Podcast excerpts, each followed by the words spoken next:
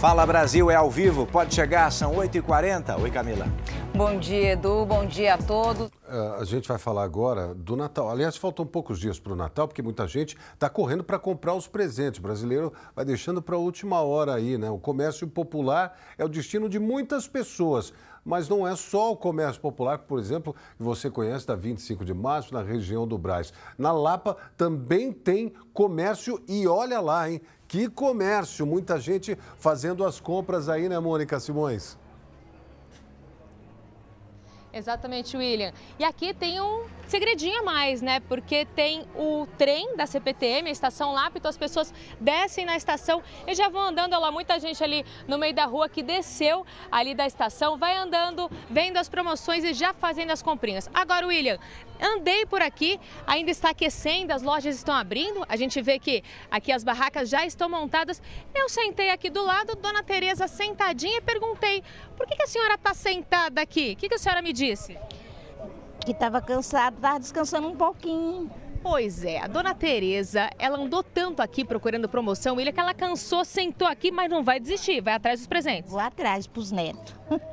O que, que falta comprar? Ah, é só o sapato. O sapato aqui é barato? Mais ou menos. O que, que é mais ou menos? Conta pra gente. Ah, é. No mínimo é 100 reais. Ih, já ficou salgado, hein? Já ficou já ficou. Mas tem o dinheiro guardado para sapatos? É, a aposentadoriazinha que eu fico guardando para o sapato. Então os netos vão ganhar o sapato? Vai ganhar o sapato. Tá certo. Feliz Natal para a senhora. Para vocês também. Tá certo, William. Então, ó, Dona Tereza atrás dos sapatos e muita gente atrás de outras mercadorias aqui na Zona Oeste de São Paulo, William. Pois é, tem que a Dona Tereza e outras pessoas têm que fazer aquela famosa pesquisa. É por isso que ela está sentada. Pesquisou, rodou muito e aí vai comprar os sapatos dos netos, né? Você também tem que pesquisar para encontrar preços melhores, não esqueça da qualidade. O próximo assunto é polêmico, a gente quer a sua participação. Provavelmente você já viveu essa cena em carros de aplicativo por aí, tem a ver com as ondas de calor extremo em todo o Brasil, que levam a essa discussão, dividindo motoristas de aplicativo de um lado e passageiros do outro, né, Camila? Isso, porque, né, do hoje, último dia da primavera, verãozão aí batendo a porta. E aí o que acontece? Muitos profissionais se recusam a ligar o ar-condicionado para economizar combustível. Os passageiros ficam bravos, umas feras, e não querem nem saber de pagar a mais pelo serviço, uma taxa ali só para ter o ar-condicionado. Alguns chegam até a passar mal por causa do calor. As temperaturas extremas dos últimos dias têm desafiado a tolerância dos brasileiros ao calor. É chapéu e guarda-chuva para o sol forte. Busca por vento quando não tem. E muita hidratação. Quando não tem vento, no sol, por volta de meio-dia, parece que a gente vai derreter. Dentro do carro também não há refresco. Aqui, por exemplo, a temperatura está marcando 29 graus. Nada melhor do que um ar-condicionado para diminuir o calorão. Só que tem muita gente que não liga. Perrengue para o passageiro e para o motorista em nome da economia. Fizemos uma experiência em um dia que nem foi dos mais quentes. Rodamos por São Paulo sem ligar o ar-condicionado, o que gera uma economia de combustível de até 15%, mas pode custar caro a gente fica sufocado dentro do carro. A sensação térmica é de um calor ainda maior. Tô todo molhado aqui. Sem ar-condicionado, abrir a janela é o mínimo. Só que o trânsito para todo instante, aí não ventila, não entra ar dentro do carro, não refresca, o calor não diminui. Este foi o resultado de poucos minutos sem refrigeração. Este experiente motorista explicou o que acontece. Aqui dentro, por causa do sol bater na lata, esquenta. A sensação térmica deve ser em torno de 43, 45 por aí. Só que a água que ele leva de casa, congelada, derrete logo. Quem está pensando em fazer aplicativo aí no verão é triste. Tem motorista que passa mal de vez em quando tem que ir pra academia. ainda tomo uma ducha lá. Nem o ar-condicionado às vezes funciona direito. Passageiro também sofre. Tênis, nem, nem pensar nesse calor. De jeito nenhum, os dedinhos tem que ficar assim, balançando. O problema é quando o passageiro paga pela corrida, pede e fica sem o ar, como aconteceu com a Fernanda. Várias vezes. Já deveria estar embutido no valor que a gente paga, no valor que eles remuneram, enfim. Esta outra passageira ficou indignada quando no dia mais quente do ano não contou com ar-condicionado, mesmo pagando a tarifa de uma categoria mais cara no aplicativo. Uma que prometia mais conforto. Falei, moço, será que você não pode ligar o ar-condicionado? Aí ele falou assim: ai, moça, não, eu vou abrir a janela para você. Aí eu fiquei assim, falei, então, moço, mas é porque tá muito quente, eu tava de calça e tal. Aí ele olhou para mim e falou assim: não. A Marcela disse que já houve até cobrança de taxa extra para deixar o ar-condicionado ligado. A gente até liga, mas tem um valor, se a senhora puder fazer um pix de 10 reais por fora. Este motorista é contra a cobrança de taxa extra, mas entende que tem viagens que não vale a pena ligar o ar-condicionado. E eu não vou cobrar taxa de passageiro porque isso é uma falta de ética, porque ele já paga. Então, se eu cobrar, ele vai, pode reportar para a empresa, a empresa pode ainda, é, como se diz, desativar nós, como eu já fui desativado. Alguns motoristas de aplicativo dizem que para eles não compensa refrigerar o carro. Meu carro, na média, ele faz 14 quilômetros com um litro de gasolina. Se eu ligar o ar, ele cai para 11. Faz uma diferença, entendeu? Meados de 2015, 16, 17, o combustível era mais barato, a locação veicular era mais barato, a prestação do veículo era mais barato, dando possibilidade para o motorista proporcionar ao passageiro o conforto. Né? Porém, ao longo do período, tudo encareceu. O motorista teve que trabalhar mais horas para poder obter um melhor lucro. As duas principais empresas de carros de aplicativos explicaram por nota que não há uma regra quanto ao uso do ar-condicionado e que isso deve ser combinado entre motoristas e passageiros, mesmo em viagens de categorias com tarifa mais cara mas informaram que cobranças adicionais feitas fora da plataforma não devem ser aceitas pelos clientes. Diante disso, essa advogada entende que, por mais que não haja obrigação de ligar o ar, o motorista deve ser respeitoso e tentar um acordo com o passageiro. Porque se eles têm o ar-condicionado à disposição e eles não ligam o ar-condicionado, não chegam a um consenso com o usuário de ligar esse ar-condicionado, ele está fazendo uma recusa uh, não justificada de uma prestação de serviços. E ele também está ferindo os termos gerais de uso das plataformas desses veículos. Feliz de quem pegar o carro do Elias. Gasta mais, mas não tem condições de andar sem.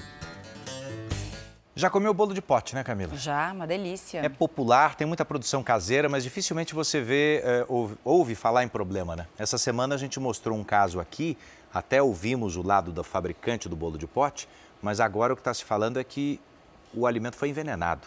A gente tem novidades para você sobre essa história é, que levou à morte, né? Um empresário e a mãe dele, depois de comerem um doce como esse. É, na verdade falavam, né, no primeiro momento, que esse bolo poderia estar contaminado. Agora eles já falam de envenenamento. Isso, isso. E tem um fator novo. A ex-nora desse empresário acaba de ser presa suspeita de envenenar Leonardo e Lúcia Alves. Ela também passou mal, chegou a passar mal e passar mal e ela disse que ela era uma vítima também. Mas vamos aos detalhes.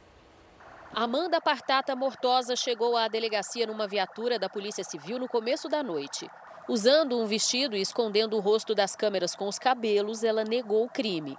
Eu não fiz isso. A caminho da sala de depoimento, ela confirmou que estaria mesmo grávida. Você está grávida, Amanda é a principal suspeita da morte de Leonardo Pereira Alves, de 58 anos, e a mãe dele, Luzia Teresa Alves, de 85. Ela teria levado bebidas e alimentos envenenados para um café da manhã na casa da família no fim de semana. O delegado que comanda as investigações disse que o crime foi praticado com bastante frieza e a suspeita tem fortes traços de psicopatia. O caso ele é bem complexo, ele envolve um grau de, de psicopatia que não dá para explicar agora. Nós ainda vamos ouvir novamente a Amanda Partata. Existem detalhes muito relevantes sobre esse caso, detalhes complexos, é, inclusive outros crimes relacionados à mesma investigada. A investigação da Polícia Civil descarta a possibilidade dos homicídios terem relação com a produção de doces de uma famosa confeitaria da capital. O inquérito policial tem mais de 150 páginas de uma investigação minuciosa. Todos os detalhes vão ser repassados durante coletiva à imprensa a partir das 10 horas da manhã desta quinta-feira na Secretaria de Segurança Pública. Amanda é advogada e nas redes sociais também se apresentava como psicóloga. Mas em nota, o Conselho Regional de Psicologia de Goiás informa que ela não tem registro profissional ativo como psicóloga cadastrado no banco de dados do Conselho e que para o exercício legal da profissão de psicólogo Todos os profissionais são obrigados a manter o registro junto ao Conselho Federal de Psicologia e ao Conselho Regional da região onde faz o exercício profissional. O advogado da família das vítimas disse que Amanda teve um relacionamento rápido com um dos filhos de Leonardo Pereira. Eles se conheciam há cinco meses e namoraram por três meses. Eles não estavam mais juntos, embora Amanda tenha relatado a gravidez e seria a primeira vez que ela procurou a família após o término. Por volta de 9, 9, 9 e meia, 10 horas da manhã, mais ou menos isso, ela chegou com esses alimentos e foram tomar um café. Ah, era muito costume nós irmos à casa da tia levar um alimento para ela por conta do estado já de saúde dela. Então a gente levava um alimento, fazia um lanche, um café, então isso é muito comum. E eles sempre foram muito acolhedores. Leonardo Pereira Alves, de 58 anos, e a mãe dele, Luzia Tereza, de 85, morreram horas depois de participarem de uma refeição em família. Segundo o relato dos familiares, assim que começaram a passar mal, buscaram atendimento médico. Amanda Partata também teria passado mal. Uma ex-funcionária foi presa suspeita de desviar mais de 10 milhões de reais de uma empresa na região metropolitana de Porto Alegre. É, segundo a polícia, Camila, ela mantinha uma vida de luxo. Chegou a contratar um cantor famoso para tocar na festa de aniversário. Casa com piscina, carro avaliado em mais de 150 mil reais e bolsa de grife. Essa era a vida de luxo que levava uma moradora de Canoas, na região metropolitana. Incompatível com o salário de 4 mil reais que recebia todos os meses. A funcionária é investigada por furtos a contas bancárias desta empresa onde trabalhava. De forma sorrateira, de forma ah, articulada, ela ia fazendo transferências mascaradas, junto com outras que eram verdadeiras. Né? O principal alvo desta operação mora aqui nessa casa em Canoas, região metropolitana de Porto Alegre. Segundo as investigações, ela é responsável por pelo menos 300 furtos numa empresa, contabilizando um prejuízo de mais de 10 milhões de reais. A mulher transferia valores de contas bancárias da empresa para outras, em nome de terceiros como familiares e amigos. Além da vida de luxo que levava, a investigada chegou a contratar artistas nacionais e regionais para a festa de aniversário. Um dos cantores recebeu um cachê de 40 mil reais. Segundo a investigação, alguns funcionários que tinham acesso a essas contas bancárias e o próprio dono da empresa começaram a notar que algo estava errado nas movimentações financeiras. Assim, a mulher percebeu que seria descoberta, apresentou um atestado médico e começou a se desfazer dos bens adquiridos durante os cinco anos em que cometeu os furtos. Na sequência, a criminosa começou a fazer ameaças graves à vítima e à família, na maioria através do status do WhatsApp, incluindo promessas de morte. Ela demonstrou uma pessoa, de certa forma, perigosa, porque ela ameaça de morte, ela ameaça, por mais que não tenha levado a efeito, causa um, um medo, uma questão psicológica que afeta as vítimas, testemunhas, usando até imagens de facções, usando imagens de arma. Acompanha com a gente agora essa outra história, vê se não é de assustar. Duas crianças encontraram num lixão algumas agulhas e foram para a escola. Espetaram nove estudantes e uma professora. Isso foi em Minas Gerais. Agora todo mundo está sendo acompanhado por médicos. Raíssa tem nove anos e é aluna desta escola municipal em Contagem. Ela contou que estava copiando uma matéria quando sentiu a picada no braço. Ela chegou e furou meu braço. Ela falou alguma coisa ou só chegou e espetou? Ela só chegou e espetou. Assim que soube do ocorrido, a mãe procurou a instituição. Uma das crianças contou para Flaviane que achou a agulha em um lixão. E aí eu imagino que essa resposta deve ter te deixado ainda mais apreensiva. Deixou. Eu fiquei desesperada. Ao mesmo tempo que eu queria correr com ela para a UBA, já queria avisar os outros pais também que tinha sido furado para levar também. E consegui avisar uns três pais. Imediatamente ela procurou ajuda médica. A Secretaria Municipal de Educação confirmou que no dia 6 de dezembro, duas crianças encontraram uma agulha na rua e trouxeram para a escola. Elas chegaram a perfurar nove alunos e a professora. A Secretaria de Educação disse ainda que procurou as famílias dos estudantes envolvidos por meio de bilhete e alertou toda a comunidade sobre o perigo de mexer nos lixos das ruas ao irem sozinhos para a escola. O órgão órgão também orientou que os pais procurassem ajuda médica através do Centro de Informações Estratégicas em Vigilância em Saúde. A agulha usada pelos estudantes é semelhante às usadas para o controle de diabetes, as chamadas lancetas. Raíssa passou por vários exames, tomou vacina contra a hepatite e vai passar por um tratamento com remédios por 28 dias. Segundo a prefeitura, uma equipe de saúde por meio do Centro de Especialidades Iria Diniz fará o monitoramento dos casos de três meses a dois anos. Vamos falar sobre a acompanhante de um paciente que morreu enquanto eles estavam sendo transportados por uma ambulância. Esse veículo capotou, olha aí, ó, depois de bater na carroceria de um caminhão. Foi na BR 060, região de Indiara, Goiás. A vítima tinha 70 anos. O paciente de 75 e o motorista da ambulância ficaram feridos, foram socorridos e a gente acompanha o estado de saúde deles. Uma nova reforma migratória que promete dificultar ainda mais a vida dos estrangeiros está dando o que falar lá na Europa. De Lisboa, quem traz as informações para a gente é a correspondente Ana Paula Gomes. Ana, bom dia para você. Explica então para a gente essa polêmica. Bom dia, Camila. Polêmica por aqui é que essas novas medidas prometem mais rigor na entrada dos imigrantes aqui na Europa, como regras como biometria e também rastreamento dessas pessoas e também a construção de centros de detenção para que essas pessoas possam ser expulsas em caso de não conseguir os documentos para ficar aqui na Europa. Grécia, França e Itália vêm recebendo um grande fluxo de imigrantes, principalmente do continente africano. Voltamos ao estúdio do Fala Brasil. Ana Paula Gomes, muito obrigado. E olha, é hoje, hein, a grande final do reality A Fazenda.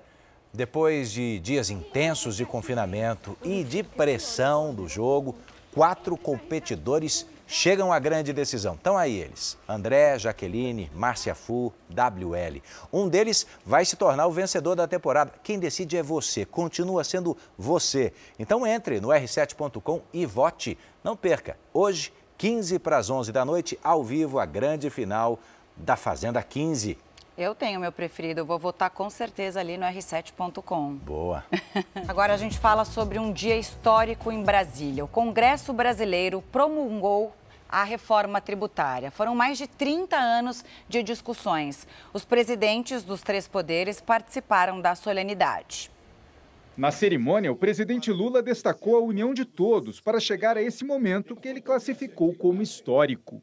Não precisa gostar do governo, gostar do Lula, guarde essa foto e se lembrem que, contra ou a favor, vocês contribuíram para que este país na primeira vez no regime democrático, aprovou uma reforma tributária a contento nação brasileira. Foram mais de 30 anos de discussões sobre a reforma tributária no Congresso. A proposta, que se tornou lei nesta quarta-feira, começou a ser debatida em 2019.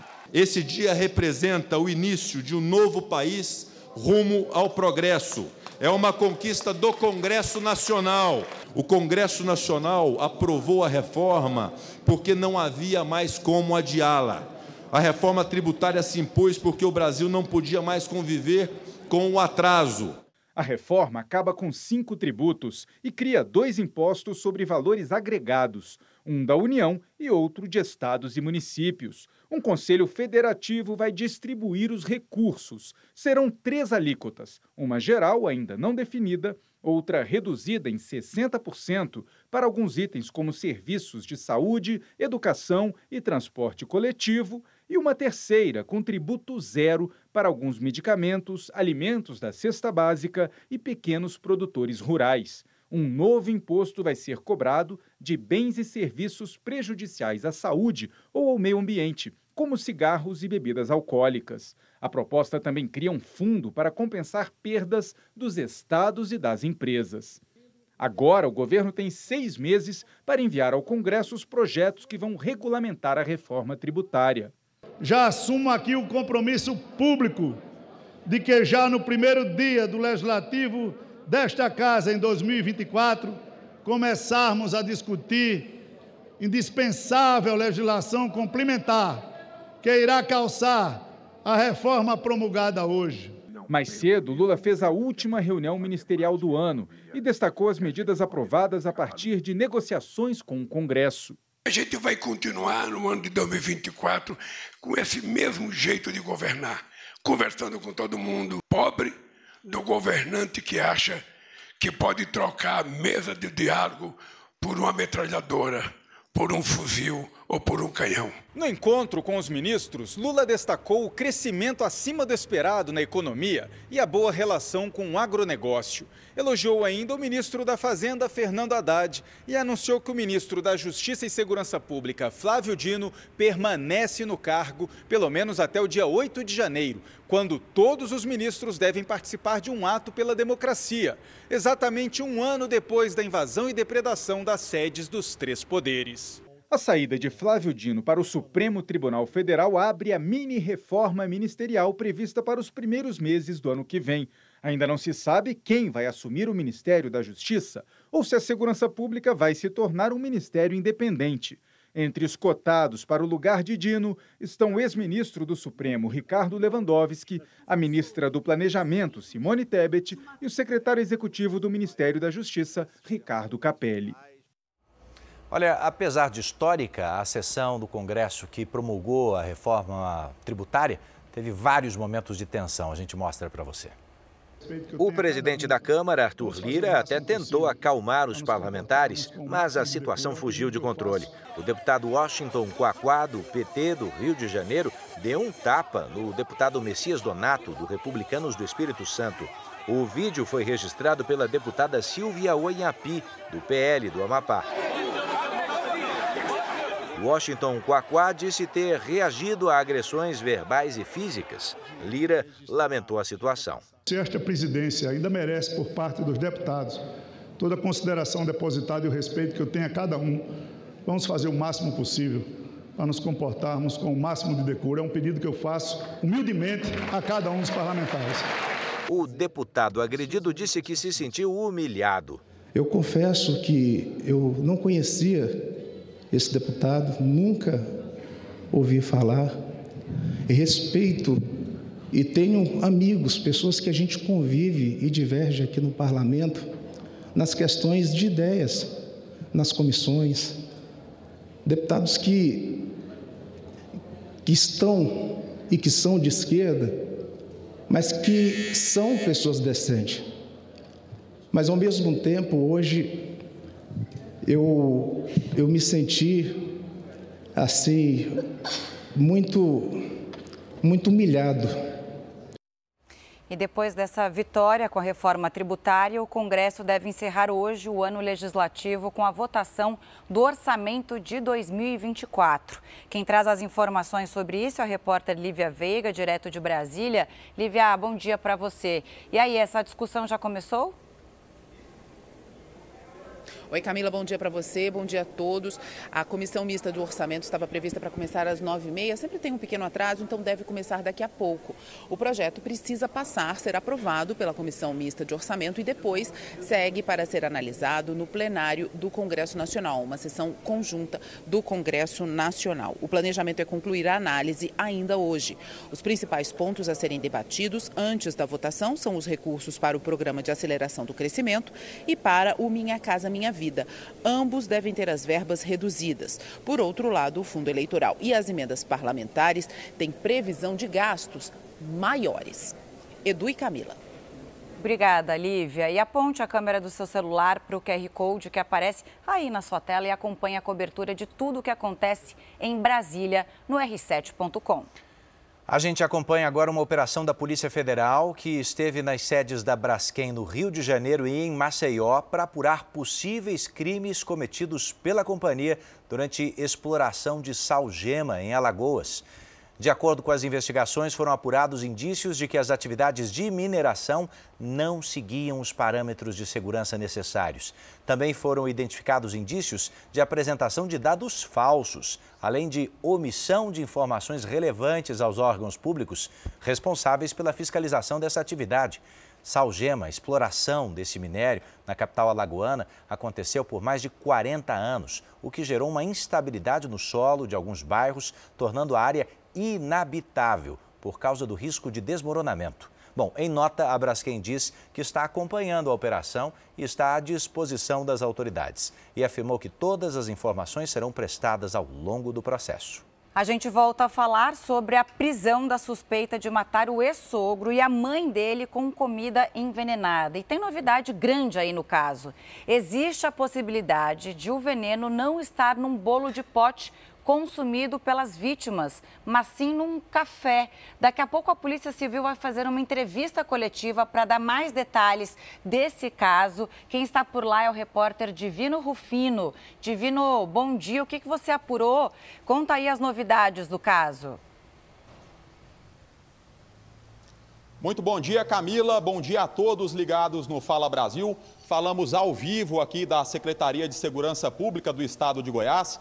Logo mais, daqui a pouquinho, às 10 horas, ocorre uma coletiva de imprensa convocada pela Delegacia de Investigação de Homicídios. O delegado Carlos Alfama vai trazer, vai expor todas as provas que levaram à prisão de Amanda Partata Mortosa, de 31 anos de idade ela que é considerada a principal suspeita de ter envenenado o ex-sogro e a mãe dele, o Leonardo Pereira Alves, de 58 anos, e a Luzia Tereza Alves, de 86 anos. Segundo a polícia, a Amanda, no último domingo, se convidou para um café da manhã na casa do ex-sogro. E ela levou ali bolo de pote e também suco para tomar o café da manhã com eles e aí teria então envenenado esses produtos. Eles foram parar no hospital no domingo, a, o Leonardo morreu no próprio domingo, a mãe dele na madrugada de segunda-feira e a polícia então conseguiu fechar aí todo esse quebra-cabeça, montar o quebra-cabeça. Daqui a pouquinho, então,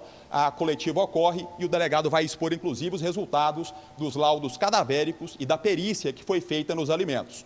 Volto ao estúdio do Fala Brasil. Obrigado, Rufino. Polícia Científica é fundamental nessa história. Você vai conhecer os resultados dos exames aqui no jornalismo da Record. E três pessoas estão presas, suspeitas de integrar uma quadrilha, aquele golpe do amor que você já conhece. Foi aqui na Grande São Paulo. Vamos ao vivo com Paula Viana, que tem os detalhes. Como é que tudo isso aconteceu, Paula? Bom dia. Oi, Edu, bom dia a você também, muito bom dia a todos. Isso tudo aconteceu em outubro. Logo depois, as investigações já começaram e hoje foram cumpridos 11 mandados de busca e apreensão e mais quatro mandados de prisão.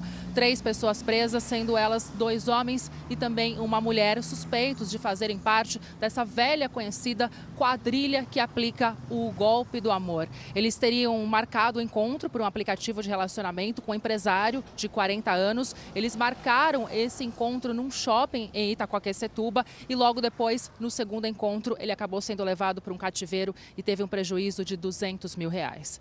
Edu e Camila. Três orangotangos que foram vendidos ilegalmente vão finalmente voltar para a terra natal. Nobita Chikuka e Brian são naturais de Sumatra, uma espécie encontrada apenas na Indonésia.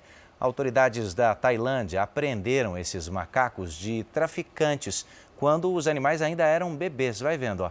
Desde então, eles ficaram sob os cuidados do governo. Agora, os três foram devolvidos e vão ser levados de volta para casa. Eles vão permanecer numa reserva ambiental da Indonésia e futuramente serão devolvidos à natureza.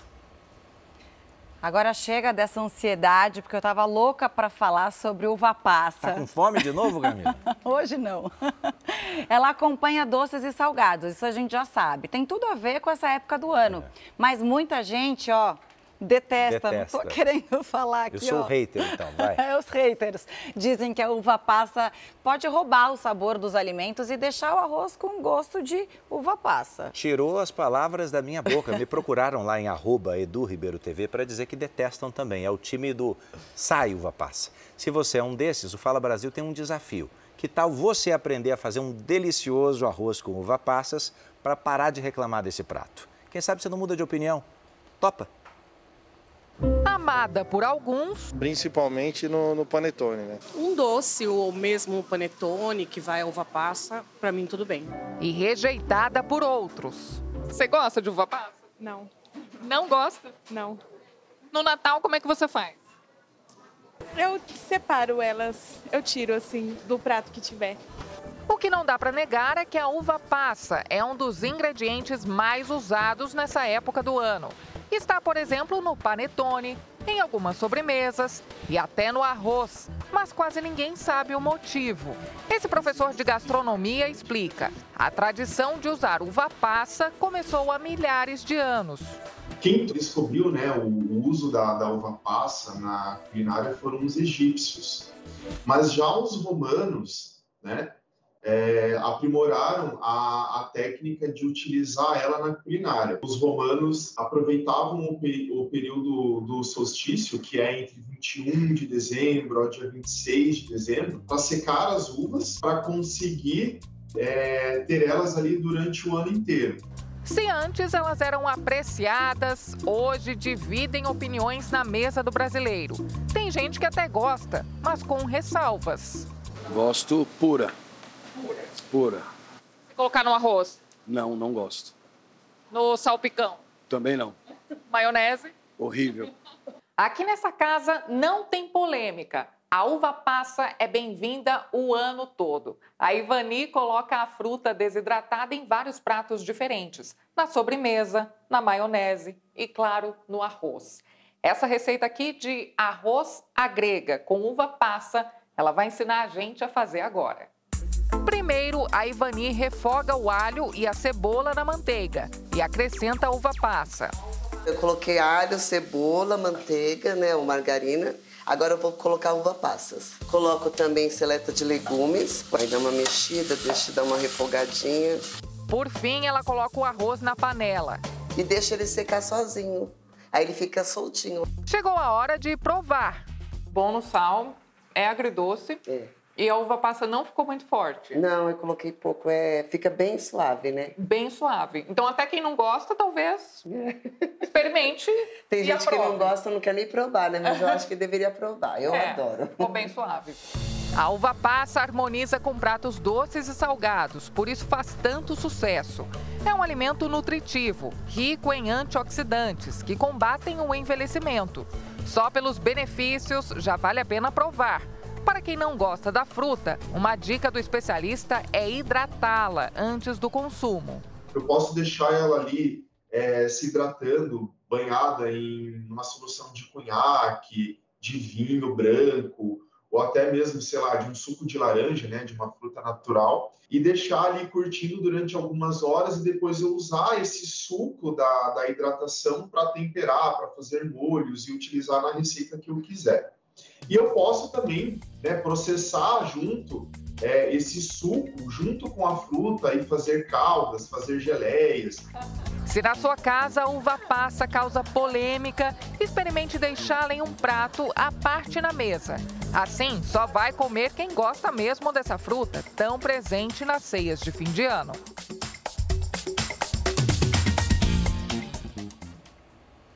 Bom, amanhã tem mais. Amanhã a gente destrincha para você a maior das polêmicas da ceia de Natal. Vou dar só uma dica, tá? É para ver ou para comer? Fala Brasil está terminando agora. Bom dia para você. A gente vai direto com o César Filho. No Hoje em Dia, César, Bom tudo dia. passa, até uva passa? Não, então, é, eu acompanhei ele disse que ela é boa para combater os radicais livres, ou seja, combate o envelhecimento. Então você tem que comer uva passa para não ficar parecendo uma, não é? Isso. É isso um pouco, né? Inclusive, se você voltar agora para o seu camarim, no primeiro intervalo, Camila e eu patrocinamos, deixamos lá um arroz com uva passa. Não, não, não. não. Delicioso para você. Eu prefiro arroz com pimenta biquinho. Esse eu gosto. É bom, agora, é bom. Agora, uma carinha também. Uva passa é bom com aqueles salgadinhos, miso amêndoa, aquela coisa. De vez em quando pega uma uvinha passa e aí fica bom. Mas aí, fora bem. isso, não. Um beijo para vocês, uma excelente véspera de sexta. Obrigado pela companhia até Amém. agora. E até amanhã, se Deus quiser.